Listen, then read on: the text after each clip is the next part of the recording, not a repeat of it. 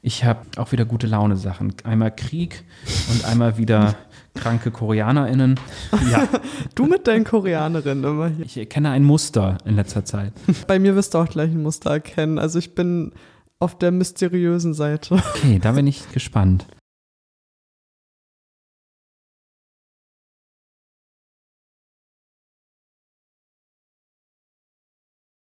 Hallo und herzlich willkommen beim Buch zur Woche vom Diffus Magazin mit Celine und Daniel. Ja, es ist mal wieder eine Special-Folge.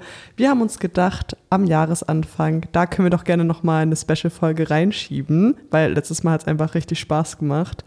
Diesmal reden wir über drei Bücher, also jeder redet über jeweils drei Bücher in verschiedenen Kategorien wie letztes Mal auch. Also, falls ihr die Folge noch nicht gehört habt, dann hört auf jeden Fall rein. Es war unser Weihnachtsspecial. Da haben wir euch fünf Bücher vorgestellt jeweils. Sehr coole Bücher übrigens. Und ja, dieses Mal sind die Kategorien Lieblingsbücher, Bücher, die wir gerade lesen und Bücher, auf die wir uns dieses Jahr freuen. Und ich würde sagen, Daniel startet einfach mal rein mit der Kategorie. Ja, wir legen los mit dem aktuellen Buch, das wir gerade haben. Und ähm, ich musste da ein bisschen überlegen, weil ich lese immer so sieben bis zwölf Bücher gleichzeitig. Sportlich. Das, ja, es ist wirklich, ich, ich bin äh, wahrscheinlich auch so ein, so ein Zapping-Opfer. Wobei ich am Fernseher gar nicht so viel rumschalte, wie ich das bei Büchern mache, aber wahrscheinlich ist das auch einfach nur ein Suchtproblem. Und ich habe jetzt gerade ein Buch gelesen, wo ich ein leicht, etwas schlechtes Gewissen habe, dass ich es äh, auch nicht im Podcast besprochen habe. Und zwar geht es um das Buch Radio Sarajevo von Tian Sila. Das ist Sieht ein, cool aus. Ja, es ist ein sehr schönes Cover, so ein Retro-Radio drauf. Es ist aber eigentlich eine nicht sehr schöne Geschichte oder teilweise auch eine schöne Geschichte. Ähm, Tian Sila muss man dazu sagen, ich hatte ihn schon mal in einer Sendung sogar. Er hat vor drei Jahren einen sehr guten Roman über seine Punkrock-Jugend rausgebracht. Krach hieß der. Und man muss dazu wissen, Tian Sila kommt aus dem ehemaligen Jugoslawien und ist in Sarajevo aufgewachsen. Und er war, ich glaube, zehn oder elf Jahre alt, als ähm, Sarajevo angegriffen und belagert wurde im Jugoslawienkrieg oder in dem, was dann Jugoslawienkrieg wurde. Das war in der Zeit von 1992 bis 1996 und in der Zeit sind tatsächlich, ich habe es heute nochmal nachgelesen, schätzungsweise 11.000 Menschen gestorben, circa 56.000 Menschen teilweise schwer verletzt worden und sollen ungefähr 1.600 Kinder getötet sein. Also die Stadt war abgeriegelt, wurde regelmäßig beschossen und äh, Tian Sila hat jetzt quasi seine Jugend aufgeschrieben. Und zwar äh, die Zeit, die Jahre, die er noch in Sarajevo verbracht hat, bevor er dann mit seiner Familie nach Deutschland flüchten konnte. Und ich war ein bisschen irritiert, weil das ist eine sehr düstere Geschichte und gleichzeitig ist es aber halt auch wieder das, was bei mir immer funktioniert, so eine Coming-of-Age-Geschichte. Und äh, ich mag an diesem Buch sehr, dass es teilweise wirklich auch sehr, sehr ehrlich und auch sehr verstörend ist. Vor allen Dingen, weil dieser Krieg so nur halb erwartet über die Menschen einbricht. Und man kann sehr viele, das habe ich auch in vielen Kritiken gelesen, man kann sehr viele Parallelen zur Ukraine zum Beispiel ziehen. Also auch da hat man den Krieg kommen sehen, aber konnte es dann auch wirklich nicht fassen, als es losging. Und das schwingt in diesem Buch so mit. Und dann hast du da so einen Zehnjährigen, der halt auch so mit wie Zehnjährige so sind, die hängen viel mit Jungs ab, die haben halt Testosteronüberschuss, das geht gerade alle so los.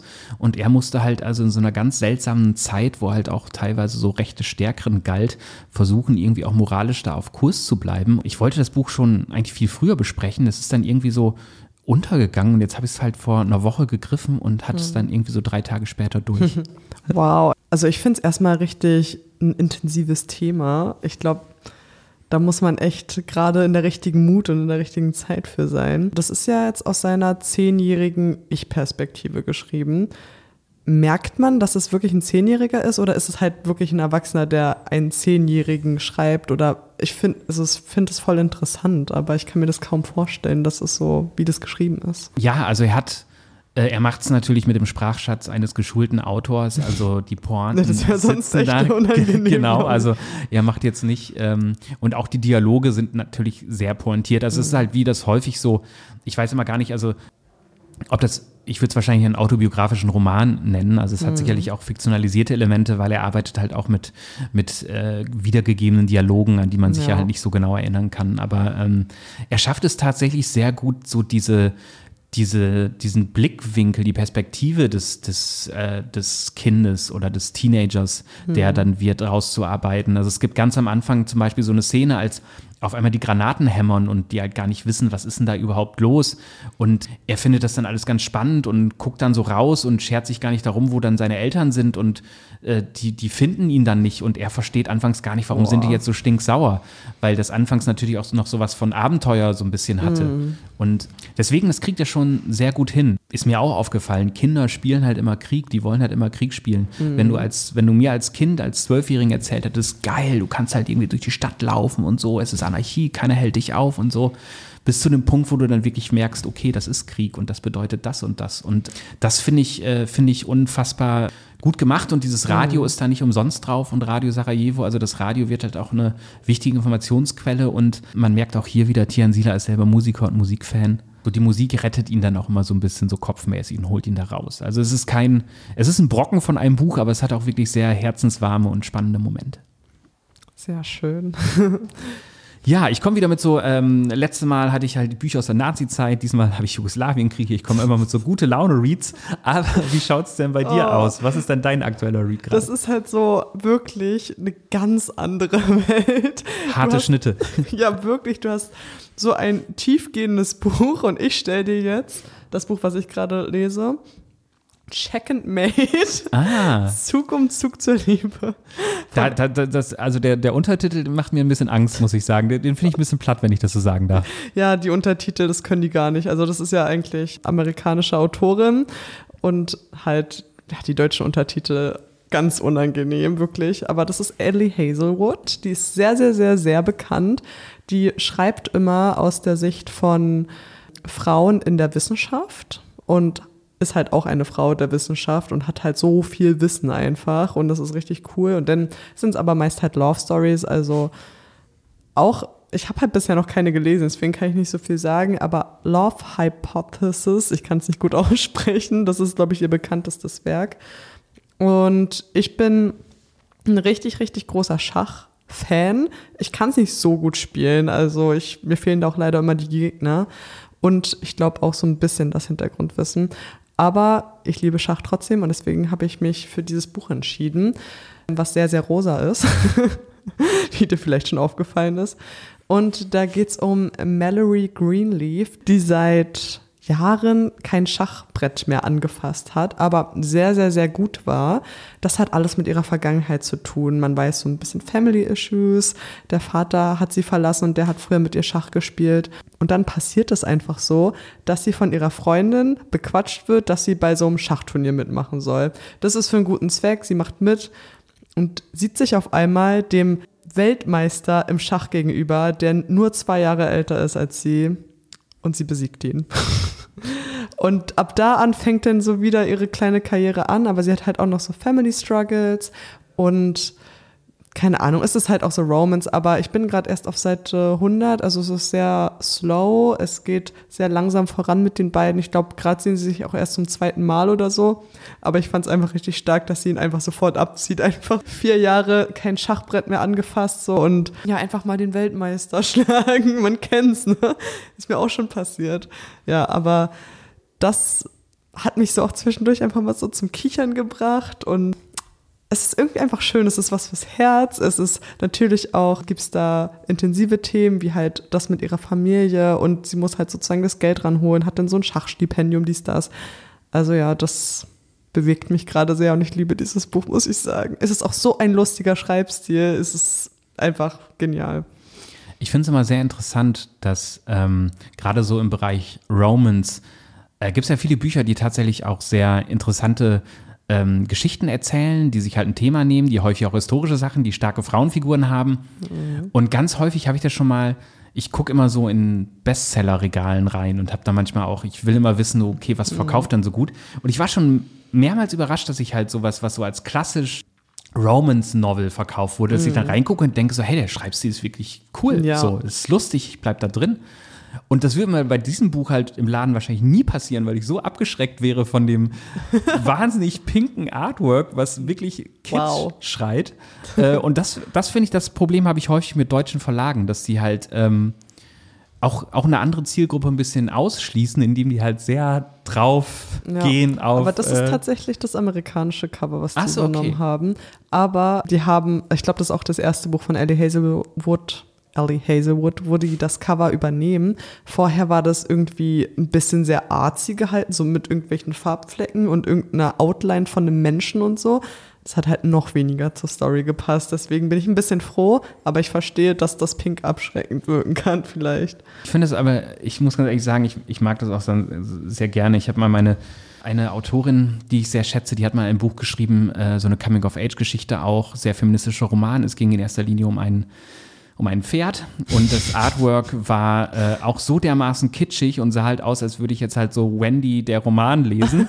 Und ähm, eigentlich ein sehr facettenreiches, tiefschürfendes Buch. Und ich fand es dann auch ein bisschen geil, damit dann halt in der U-Bahn zu sitzen. Ja, wollte ich und dann guckt dann halt irgendwie so ein, so ein Typ, der so sein cool seinen Stuckrad Barre liest. Aber ich, ich finde es interessant, dass halt vor lauter, wir bedienen jetzt die Zielgruppe, die deutschen Verlage sind auch manchmal gut drin, ein bisschen zu überreißen. Oder Ja. wie, findest, wie empfindest du das? Ja, guck dir den Farbschnitt an hier. Also Ja. so ganz viele Schachfiguren, so mit Herzen. Aber eigentlich finde ich es echt süß. Aber was ich an dem Buch auf jeden Fall geil finde, ist, dass zwischen den Kapiteln so das Schachbrett aufgebaut ist und da so ein ganzes Spiel stattfindet in oh, dem okay, Buch. das ist spannend. das ist richtig cool. Und Eine historische Partie oder quasi eine, die aus dem. ich weiß es nicht. Okay. Ich kann es nicht sagen. Also steht leider nicht da. Ich kann dir mal den ersten Satz vorlesen.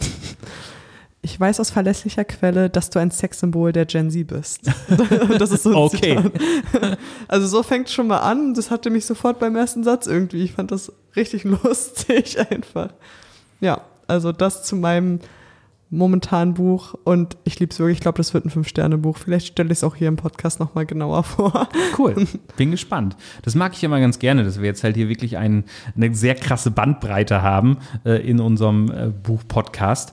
Und äh, ja, bin sehr gespannt, was da noch kommt. So, jetzt starten wir mit unserer zweiten Kategorie. Das war nämlich ein Lieblingsbuch. Ich bin nämlich sehr gespannt, was du da dabei hast. Ja, auch da bin ich, ich weiß nicht, wie es es- wie es dir geht, wahrscheinlich ähnlich. Lieblingsbuch ist ein sehr, sehr großes Ja. Wort. Ich habe sehr viele. Ich habe das Gefühl, manchmal hat man so ein Faible, dass man Bücher, die einen in einer bestimmten Lebensphase erreicht haben oder einem bestimmten Alter oder das Lesen erst so losgetreten haben, ein bisschen überhö überhöht sind. Deswegen habe ich diesmal so ein bisschen ähm, gedacht, okay, was bewegt mich denn gerade? Und ich äh, habe gerade so eine Phase, dass ich in den letzten Jahren wieder sehr gerne so Horrorromane gelesen habe. Und da vor allen Dingen halt äh, ganz häufig von Horrorautorinnen, weil es halt so, eine so eine neue Welle an, an guten Autorinnen gibt, die halt sehr äh, gesellschaftlich relevante Themen in Horrorstories verpacken. Und ein Buch, das mich total begeistert hat, ist Der Fluch des Hasen heißt es auf Deutsch von Bora Chung. Ähm, Cursed Bunny heißt es im Englischen. Ich habe die englische Ausgabe gelesen und ähm, das Buch kommt äh, oder ist vor einigen Jahren in Deutschland beim sehr schönen Kulturbooks Verlag erschienen, die sowieso sehr schöne Ausgaben machen.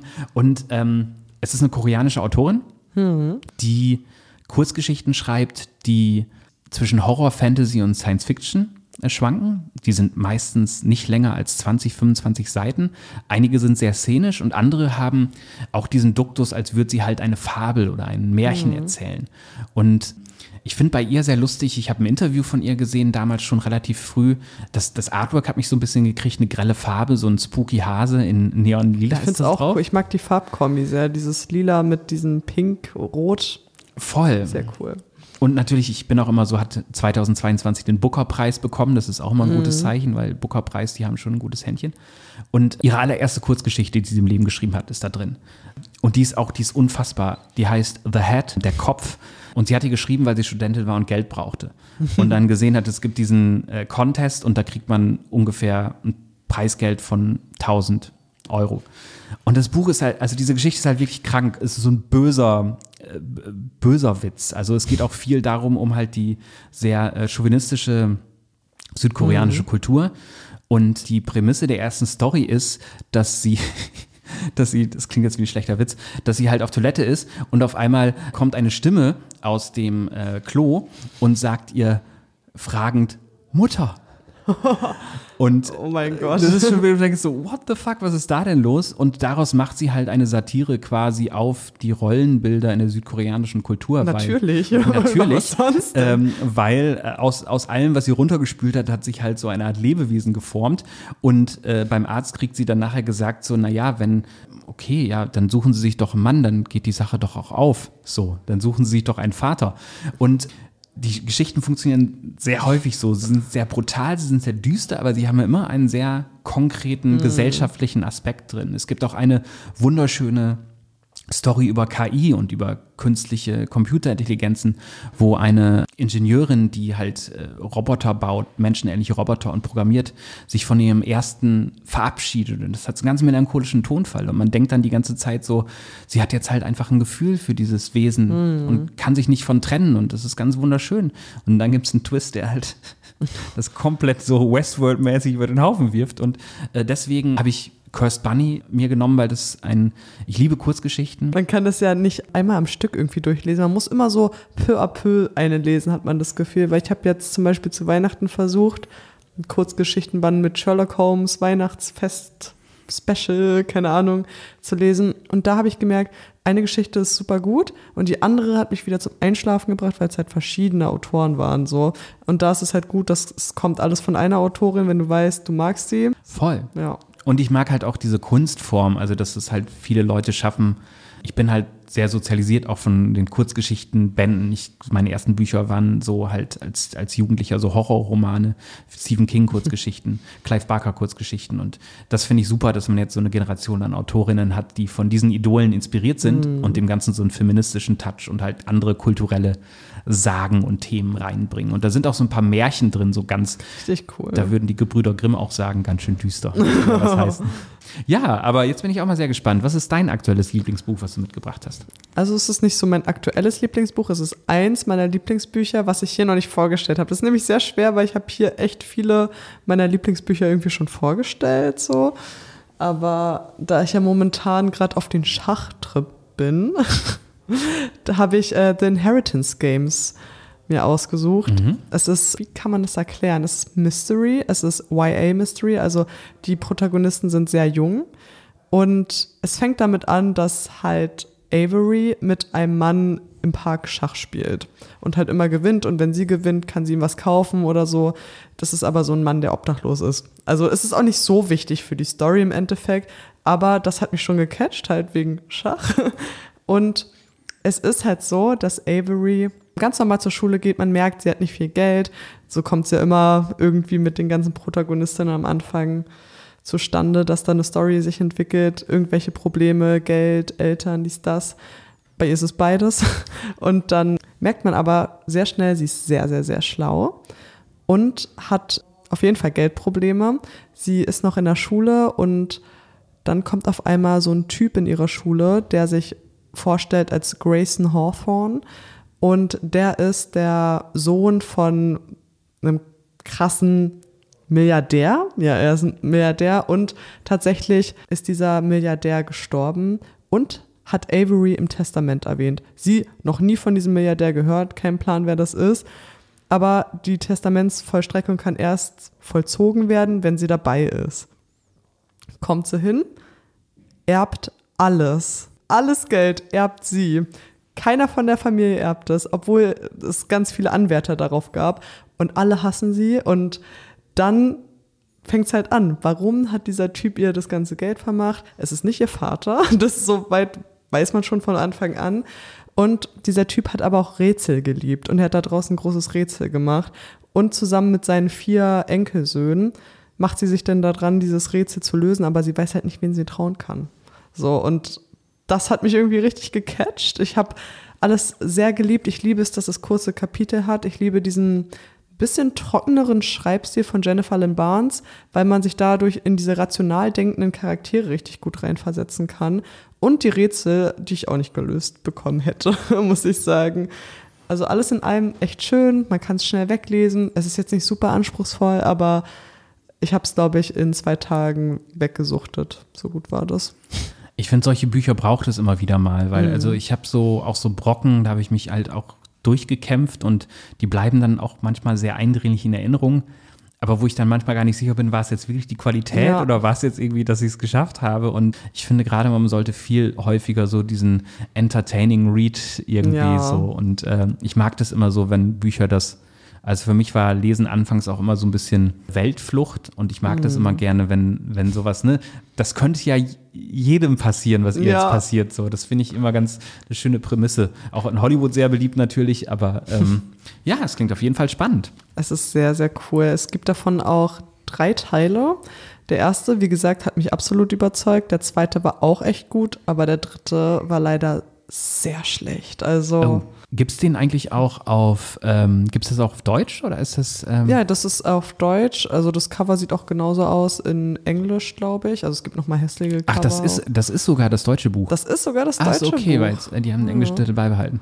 Das ist wirklich richtig cool. Okay. Und es gibt tatsächlich jetzt auch noch so ein Spin-off. Also da geht es irgendwie um die, näher um diese Enkelsöhne. Ich habe das auch schon zu Hause, aber ich hatte irgendwie noch keine Lust, das anzufangen, weil viele sagen, es ist schlecht. Und ich bin sehr leicht beeinflussbar, wenn es darum geht, irgendwie. Und wenn man vor allen Dingen, äh, wenn der dritte Teil der Trilogie äh, so verkackt wurde, ist man ja auch immer ein bisschen getroffen, finde Ja, also ich glaube, manche fanden den gut, aber es, ach, da erfährt man halt nochmal so richtig, also da hat man nochmal so einen Turn, warum sie denn jetzt überhaupt das Geld geerbt hat, genau. Und ich fand den irgendwie schwach, den Turn. Und das ist ja wirklich sehr wichtig. Und ja, dann kam auch nochmal so ein bisschen Schach hervor, das fand ich dann wieder gut. Aber den Schluss habe ich auch nicht richtig verstanden. Also konnte ich nicht mehr so nachvollziehen. Deswegen, das hat mich ein bisschen sad gemacht. Aber wenn man dieses Buch, also nur den ersten Teil liest, ist es auch okay, würde ich sagen. Ja, und dann sind wir schon bei unserem kleinen Ausblick. Ich muss ja ganz ehrlich sagen, Celine, damit hast du mich ein bisschen angefixt, so eine Sendung Oh. machen über Bücher, die noch gar nicht rausgekommen sind. Ich dachte immer, warum macht man das? ähm, Die aber Vorfreude. Stimmt, die Vorfreude, genau. Und ganz häufig ist es ja sogar auch so, dass man vielleicht auch schon sogar was weiß. Und ich habe das ganz häufig, dass ich auch im Podcast gerne Bücher vorstelle, wo ich dann denke, so, ach, jetzt kommt das endlich auf Deutsch. Ich hatte das zum Beispiel halt beim Meer der ewigen Ruhe von Hilary St. John Mantel, wo man halt irgendwie so zweieinhalb Jahre warten musste, bis das dann auf Deutsch in einer sehr tollen Übersetzung rausgekommen ist. Und so geht es mir auch mit dem jetzigen Buch. Ich freue mich nämlich sehr auf ein Buch, das im Mai sogar erst kommt, von Selby Wynne Schwartz. Und das Buch heißt Wir waren Sappho. Das ist ein Buch, das auch wieder, ich glaube sogar Booker-Preis auch wieder, vielleicht, Natürlich, vielleicht alles. sogar gewonnen. Irgendwer hat mal gesagt, so ja, die, die Booker-Preis-Bücher, die liest du häufig. Ne? Und irgendwie stimmt das. Nie bewusst, aber ich lande da häufig. Und das ist wieder so was, was ich hier in der Sendung schon häufiger hatte. Ich hatte ja auch dieses Buch Maniac hier vorgestellt. Ich mag es sehr, wenn, wenn Geschichte äh, fiktionalisiert wird und weitergedacht wird. Und Wir waren Sappho ist tatsächlich ein Roman, der unfassbar faszinierend geschrieben ist, weil der funktioniert in Kapiteln, die eigentlich fast selten länger so als anderthalb Seiten sind, wirklich so maximal. Und macht so etwas wie so eine literarische Geschichtsschreibung. Also Sappho war eine, eine altgriechische Dichterin, die auch sehr mythenverklärt ist und für queere Menschen so eine Leitfigur war. Also es hieß, dass sie damals halt auch schon sehr früh äh, sich mit, mit Frauen umgeben hat, in erster Linie und Liebesbeziehungen hatte, in einer Zeit, wo das halt wirklich, wirklich nicht gesellschaftlich toleriert war. Und bei Wir waren Sappho wird sie quasi so ein bisschen so als Schutzgöttin oder als Inspiration, äh, deren Denke und deren Verse sich einfach so durch Jahrhunderte gezogen haben. Und die Autorin verbindet einfach, was heißt einfach, verbindet so die Erlebnisse einer Gruppe von Feministinnen, Queers, Künstlerinnen und Schriftstellerinnen der Jahrhundertwende, wo halt zum Beispiel äh, Colette, die französische Autorin, vorkommt, zum Beispiel die Frauenrechtlerin Lina Poletti oder halt auch immer wieder Virginia Woolf. Oh, da wollte ich jetzt letztens mal äh, Mrs. Dalloway lesen, endlich mal. Unbedingt, unbedingt. Hast du schon gelesen? Ganz lange her in der Schule. Ich muss es mal wieder Oh. bewusst tun. Ja. Ähm, In der Schule macht man es irgendwie nicht bewusst. Da macht Nee. man es einfach nur so aus Zwang und dann versteht man irgendwie nichts, habe ich das Gefühl. Total. Genau, aber dieses Buch erzählt halt wirklich 20 Namen, die man recherchieren will und findet Gedichte und findet Bu Bücher. Das magst und du ja eh gerne. Total, Sowas. total. Und dieses Buch hat mich äh, sehr begeistert. Mich hat es auch sehr aus der Seele gesprochen und es ist sowas, was sonst die Männer in der Geschichte gemacht haben, macht diese Autorin jetzt. Wir waren Sappho kommt am 23. Mai und äh, kommt im Schöfflingen Verlag als Hardcover und hat das Cover der englischen Originalausgabe, was mich sehr freut, Oh, weil das, das ist eins immer dieser toll. Bücher, die kann man auch ins Regal stellen mit Cover nach vorne. Ja, habe ich auch ein paar davon auf jeden Fall. Ja, aber was ist denn so bei dir? Worauf freust du dich in diesem Jahr? Was kommt noch?